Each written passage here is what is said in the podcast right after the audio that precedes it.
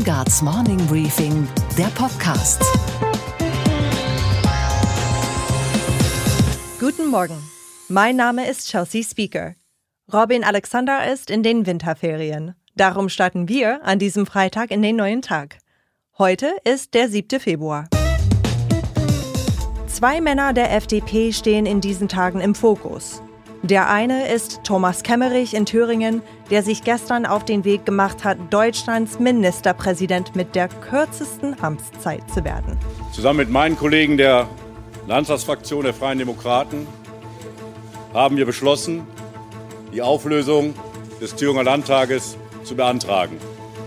Der andere ist Christian Lindner, der Kemmerich dazu gedrängt hat, sogar überreden musste und jetzt sich selbst zumindest symbolisch zur Disposition stellt. Das ist doch völlig klar. Ein weiter so kann es da nicht geben nach diesen Ereignissen.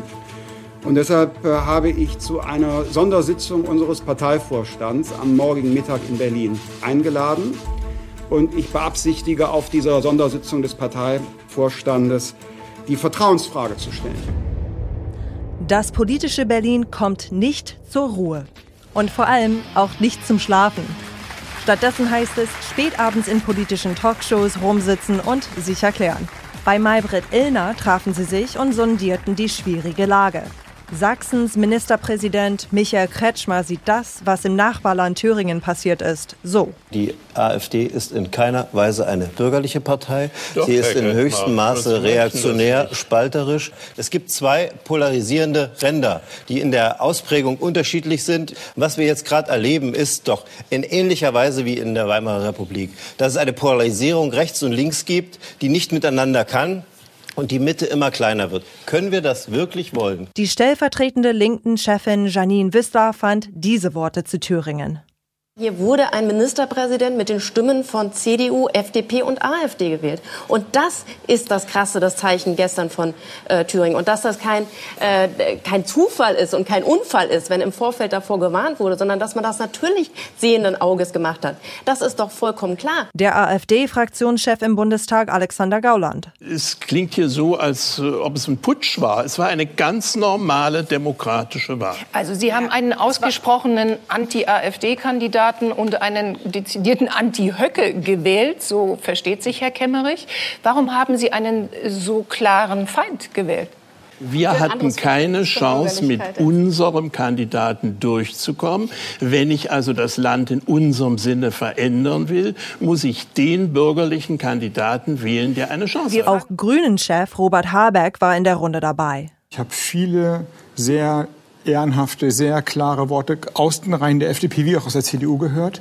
Aber die Führung, Christian Lindner und Annegret Kramp-Karrenbauer haben ein massives Problem. Ein unterschiedliches. Frau Kramp-Karrenbauer hat ein massives Autoritätsproblem. und Herr Lindner hat ein Glaubwürdigkeitsproblem erster Kajüte. Trotz vieler Worte in den letzten 48 Stunden bleibt die Frage, wie geht die Hauptstadtpolitik mit dem Tabubruch in Thüringen um? Worin der Tabubruch genau besteht? Das bringt Politologe Professor Dr. Werner Parzelt auf den Punkt. Denn der Tabubruch bestand ja darin, eine rechte Mehrheit gegen die Linke zu mobilisieren, eine rechte Mehrheit und zwar unter Einschluss der AfD. Das ist der Tabubruch und der führte nun zu jenem politischen Erdbeben. Das ganze Interview gleich. Dazu hören Sie außerdem die frühere Bundesjustizministerin Sabine Leuthäuser-Schnarrenberger.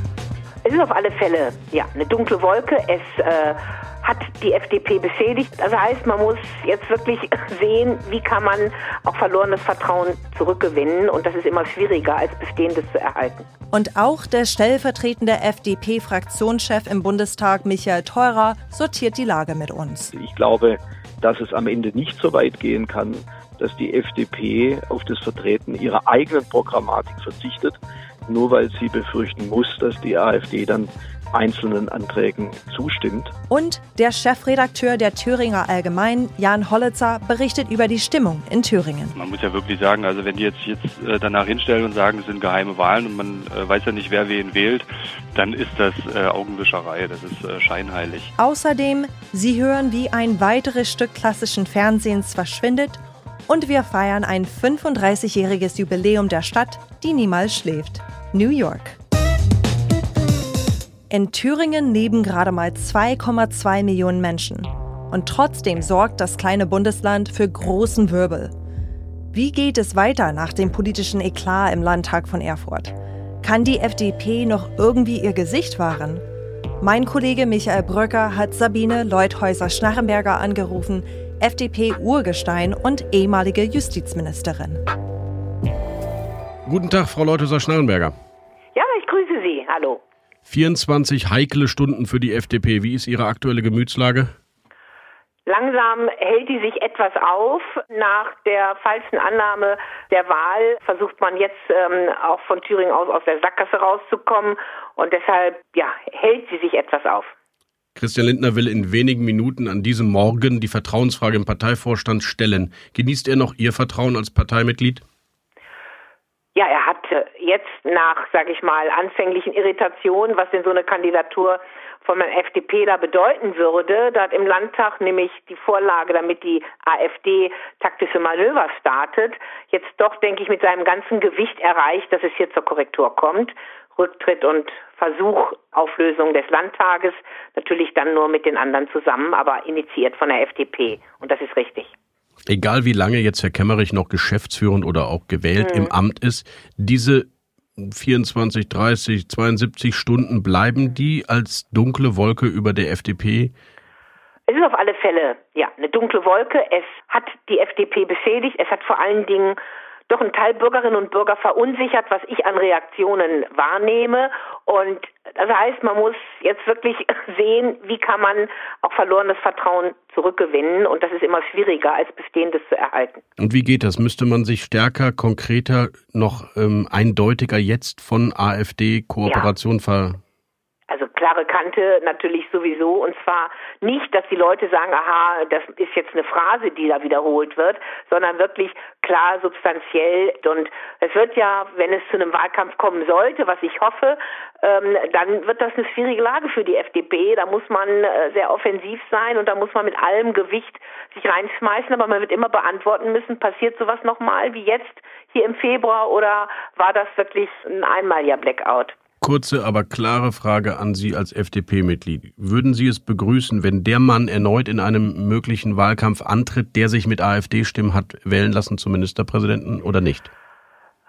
Also die Glaubwürdigkeit ist natürlich beschädigt von ihm, ganz eindeutig. Und er versucht das jetzt ein bisschen zu retten. Ich glaube, dass das schwierig im Wahlkampf überzubringen ist. Im Klartext, Sie würden sich einen anderen Kandidaten wünschen. Ja, natürlich muss das die thüringische FDP machen. Das sagt man ja dann immer, ist ja auch richtig. Ich kenne die Leute nicht, ich mische mich nicht ein, aber ich glaube, mit dem anderen ging es leichter. Das ist also die Einschätzung von Sabine Leuthäuser-Schnarrenberger. Wir gehen gleich mal weiter nach Baden-Württemberg und reden mit dem dortigen Landeschef der Freien Demokraten, Michael Theurer, Mitglied im Präsidium der Bundespartei. Ja, guten Tag, Herr Bröcker. Herr Kemmerich hat angekündigt, sein Amt wieder aufzugeben, wahrscheinlich die kürzeste Amtszeit eines deutschen Ministerpräsidenten und den Landtag aufzulösen. Kommt diese Kehrtwende rechtzeitig, wenn man die teilweise auch erschreckenden Reaktionen im kernliberalen Lager, auch in Westdeutschland, auch in Ihrem Landesverband vernommen hat? Also Christian Lindner hat äh, von dieser Wahl eindeutig abgeraten. Es wäre besser gewesen, wenn Thomas Kemmerich darauf gehört hätte.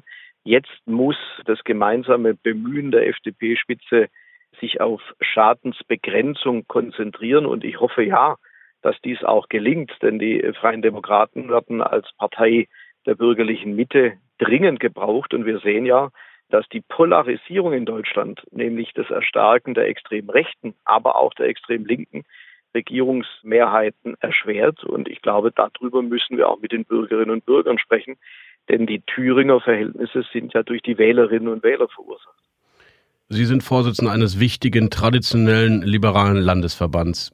24 Stunden lang war die FDP bundesweite Debatte. Manch einer hat schon gespöttelt.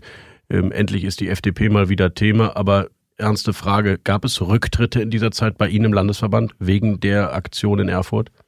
Rücktritte gab es nicht, aber es gab Mitglieder, die unter den Bedingungen ihre Mitgliedschaft in Frage gestellt haben. Es gibt eine heftige Diskussion über die gesamte Frage und man muss an der Stelle feststellen, dass die FDP kommunikativ auf die Wahl in Erfurt in keinster Weise vorbereitet war.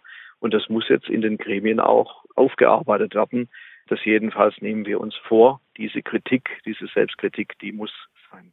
Wie genau könnte man sich vorstellen, dass die FDP das konkretisiert, das nicht kooperieren mit links oder rechts in diesem Fall? Also die FDP hat eine klare Beschlusslage, dass wir eine Zusammenarbeit mit der AfD auf allen Ebenen ablehnen. Und jetzt muss geklärt werden, was das konkret heißt und was wir für vertretbar halten und was nicht. Ich glaube, dass es am Ende nicht so weit gehen kann, dass die FDP auf das Vertreten ihrer eigenen Programmatik im Deutschen Bundestag etwa durch Gesetzesentwürfe verzichtet, nur weil sie befürchten muss, dass die AfD dann einzelnen Anträgen äh, zustimmt. Aber das wird alles jetzt Gegenstand von intensiven Debatten in den Parteigremien sein müssen.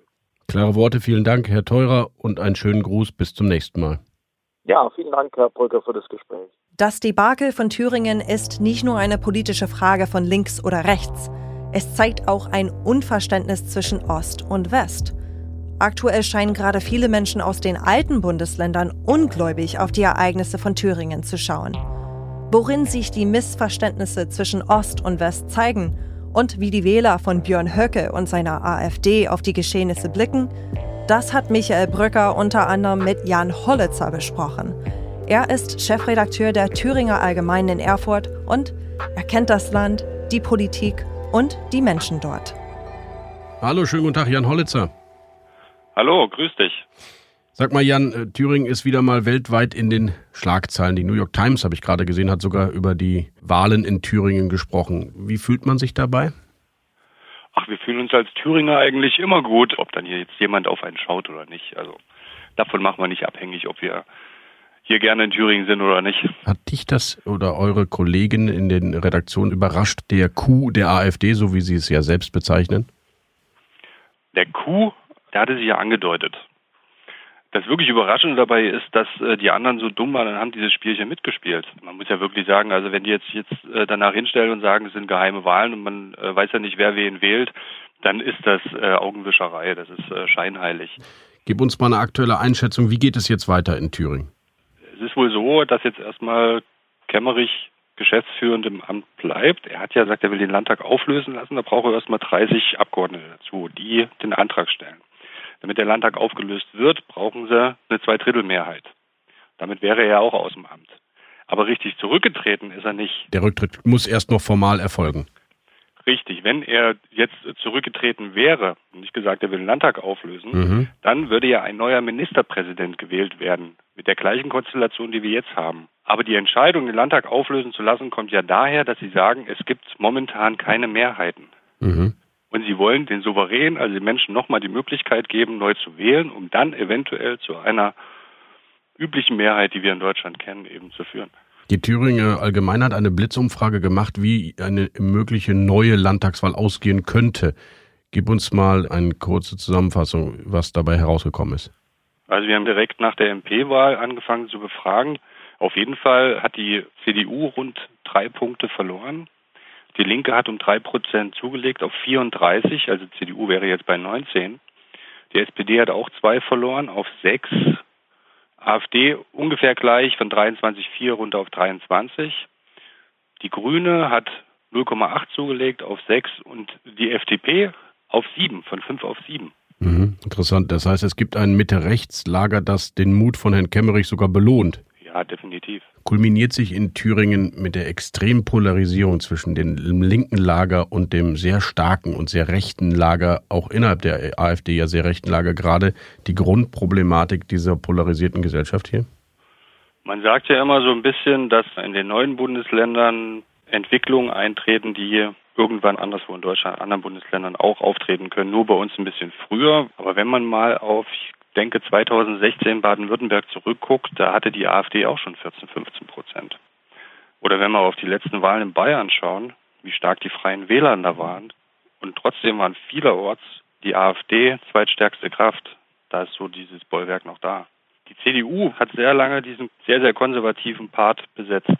Aber da wurden auch im Wahlkampf und auch in den letzten Jahren unter Moring viele Fehler gemacht. In einer klaren Positionierung. Es wurde immer mehr aufgeweicht. Es war dann am Ende auch nicht mehr so richtig glaubwürdig, dass sich dort konservativere Menschen aufgehoben gefühlt haben. Aber nicht nur die CDU hat Richtung AfD verloren, sondern auch die Linke ganz stark, die früher so quasi als Ostversteherpartei oder Kümmererpartei verstanden wurde. Aber auch da haben äh, viele Menschen dann gesagt, ähm, die hatten jetzt lange genug Zeit, unsere Probleme zu klären, haben sie nicht geschafft. Also haben sie sich dann eben eine neue politische Heimat gesucht. Mhm. Jan, dann bedanke ich mich bis hierhin für den Einblick in die Situation vor Ort. Gerne. Danke dafür. Vom Chefredakteur der Thüringer Allgemeinen in Erfurt gehen wir gleich rüber ins Nachbarbundesland, nach Sachsen. Warum? Weil dort ein Politikwissenschaftler sitzt, der sich viele Jahre mit dem Verhältnis von bürgerlich-konservativen und der AfD beschäftigt hat. Werner Patzelt, sein Name, Mitglied der Werteunion und bis 2019 Professor an der TU Dresden. Guten Tag. Geben Sie mal eine Einschätzung zu dem, was Sie da in Thüringen erlebt haben. Was ist für Sie die wichtigste Konsequenz?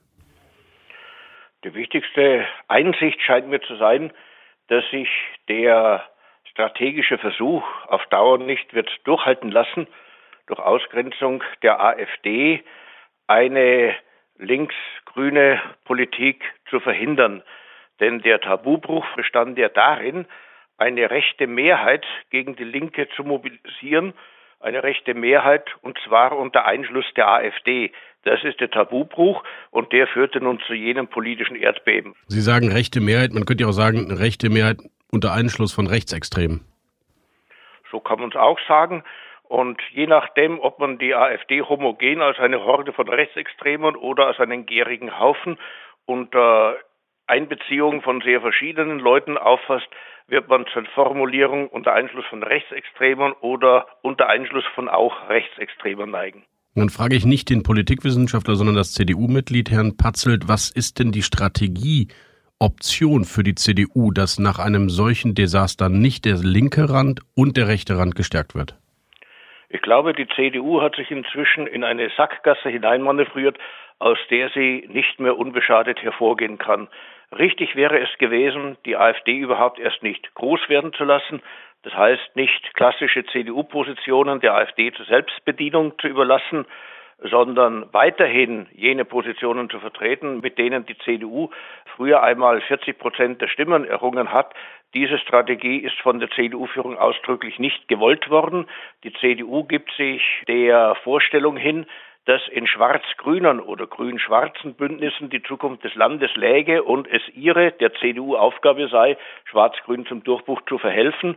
Und mit dieser Überzeugung wird sie die Partei lemmingsgleich an den Abgrund führen. Herr Patzelt, gibt es äh, aus Ihrer Sicht Entwicklungen, Themen, die die Spaltung auch zwischen dem Osten und dem Westen, die wir ja jetzt wieder erleben bei den Wahlen und bei den Landtagswahlen, abmildern könnte? Mir scheint, dass da nicht mehr viel abzumildern ist. In der Westwahrnehmung des Ostens ist der Osten ein von der politischen Bildung her hoffnungslos rückständiges Gebiet, bei dem die Leute nicht begreifen, wie schrecklich der Nationalsozialismus war, weswegen sie seine lupenreine Nachfolgepartei namens AfD trotz aller wohlmeinenden westlichen Warnungen wählen. Aus Ostsicht versteht der Westen einfach nicht, dass Ostdeutsche äh, ihre Revolution ganz wesentlich deswegen gemacht haben, um von politischer Bevormundung von gleich wem frei zu sein, dass sie sich selbst entscheiden. Und dazu kommt der innerostdeutsche Konflikt zwischen den westdeutschen kulturellen und akademischen Eliten im Osten und der ostdeutschen Bevölkerung, bei dem der gesamtdeutsche Ost-West-Konflikt im ostdeutschen Mikrokosmos noch einmal nachgespielt wird. Nach 72 Stunden Turbulenzen in Erfurt, Herr Patzelt, wie kommen diese Ereignisse eigentlich bei den bisherigen AfD-Wählern in Thüringen an? Was glauben Sie? Stärkt das die Partei oder schwächt es sie? Mir scheint, dass die Thüringer Ereignisse und insbesondere die bundesweiten Reaktionen auf sie der AfD weiter Auftrieb geben. Denn die Wahrnehmung nicht nur von AfDlern, aber gerade von AfDlern ist die, bundesdeutsche Demokratie nach Merkelscher und CDU-Ansicht besteht darin, ein Volk so lange wählen zu lassen, bis es endlich genau das gewählt hat, was die politische Elite will. Und es sei ferner so, dass alle jene, die keine linksgrüne Politik wollten, nunmehr die AfD zu wählen hätten, denn jede Stimme für die CDU führe nur dazu, dass sich die CDU in Koalitionen mit SPD und Grünen und in Unterstützungsverhältnisse zur Linkspartei begebe. Das heißt, Sie meinen auch die Bundeskanzlerin, die aus Südafrika hat verlauten lassen, dieses Wahlergebnis oder diese Ergebnisse müssten revidiert oder korrigiert werden, dass das erst recht dazu führt, dass die CDU jedenfalls nicht als Gewinner aus dieser Sache herausgeht? Man muss nicht nur auf AfD-Seiten gehen, um zu erkennen, dass diese Einlassung der Bundeskanzlerin aufgefasst wird wie ein Ukas aus Moskau zu Sowjetzeiten und nun wird er innerparteilich durchgestellt und spurt das demokratische Land. AfDler werden an dieser Stelle äußerst sarkastisch. Björn Höcke ist also für Sie der große Gewinner dieser Tage? Björn Höcke hat die Chance, ein Gewinner zu sein, wenn er sich weiterhin um ein flaches Profil, um die Vermeidung von skandalisierungsfähigen Aussagen bemüht, wenn er seine Partei erfolgreich in der Öffentlichkeit darstellt als jene Partei, die zur Stabilität Thüringens habe beitragen wollen, aber die etablierten Parteien in AfD-Sprache, die Altparteien, die Systemparteien, hätten nun diese doch staatspolitisch so wohlmeinende Hilfestellung der AfD ausgeschlagen, weswegen doch nun offenkundig für jeden klar sei, dass nur das Wählen der AfD dem Land eine gute und stabile Regierung bescheren könnte, sollte also diesen Kurs durchhalten und nicht in demagogischen Tonfall verfallen, wie man ihn von ihm gewohnt ist, dann könnte er tatsächlich der langfristige Gewinner aus dieser Thüringer Lokalposse sein. Das klingt doch traurig aus meiner Sicht. Ist für Sie Björn Höcke nicht ein lupenreiner Rechtsextremer? Ich kenne Höcke zu wenig. Ich kenne freilich viele seiner Reden, weiß, dass er wie Goebbels klingt. Ob er lupenrein rechtsextrem ist, kann ich nicht beurteilen, aber vieles von dem, was er sagt, vieles von dem, wie er sich feiern lässt, vieles von dem, wie er sozusagen Heil Höcke oder Höcke-Jugend Allüren kultiviert oder zumindest zulässt, vieles lässt mich daran zweifeln, dass er ein tauglicher Partner für einen seriösen Politiker sein könnte. Ich glaube auch alleine Klingen wie Goebbels reicht schon, um sich von ihm nicht wählen lassen zu wollen. Herr Patzelt, einen schönen Gruß noch. Bis zunächst mal. Ja, gern geschehen und alles Gute. Und was geht eigentlich gar nicht? Das große Sterben der deutschen Fernsehpreise. Jetzt ist der Bambi dran. Die ARD wird die Bambi-Verleihung nach 24 Jahren nicht mehr live übertragen. Sie findet im Fernsehen damit höchstens noch in Ausschnitten statt. Damit teilt der Bambi dasselbe Schicksal, das auch schon die Goldene Kamera im ZDF erleiden musste. Der Ausschluss von der breiten Öffentlichkeit. Wir lernen, das Lagerfeuer des gemeinsamen Fernsehabends ist noch nicht erloschen, aber es wird immer kleiner. Und was hat dich heute Morgen wirklich überrascht? Dass heute vor 35 Jahren dieser Song hier zur offiziellen Hymne jener Stadt wurde, in der ich als Kind öfters war. Der damalige Bürgermeister Ed Koch taufte diesen Klassiker von Frank Sinatra 1985 zum Soundtrack der Stadt, die niemals schläft. Das hängt zum einen damit zusammen, dass Koch und Sinatra gute Freunde waren. Zum anderen aber ist es auch so, dass dieser Song zu New York gehört, wie die Skyline von Manhattan und die Freiheitsstatue. Ich selbst bin nicht aus der großen Stadt, sondern aus New York State. Und zwar aus einem ganz kleinen Städtchen mitten in der Pampa. Aber wann immer ich den Song höre, denke ich trotzdem an meine Heimat und an meine Kindheit. I'll make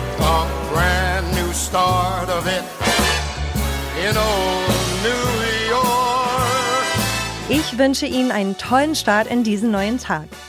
Gabor, die ganze Redaktion und ich, wir würden uns sehr freuen, wenn Sie sich am Wochenende kurz Zeit nehmen, um uns Ihre Stimme zu geben. Wir sind nämlich mit dem Morning Briefing Podcast nominiert für den Deutschen Podcastpreis. Das Online-Voting läuft unter deutscher-podcastpreis.de. Am Montag hören Sie wieder Gabor. Bis dahin, ein schönes Wochenende.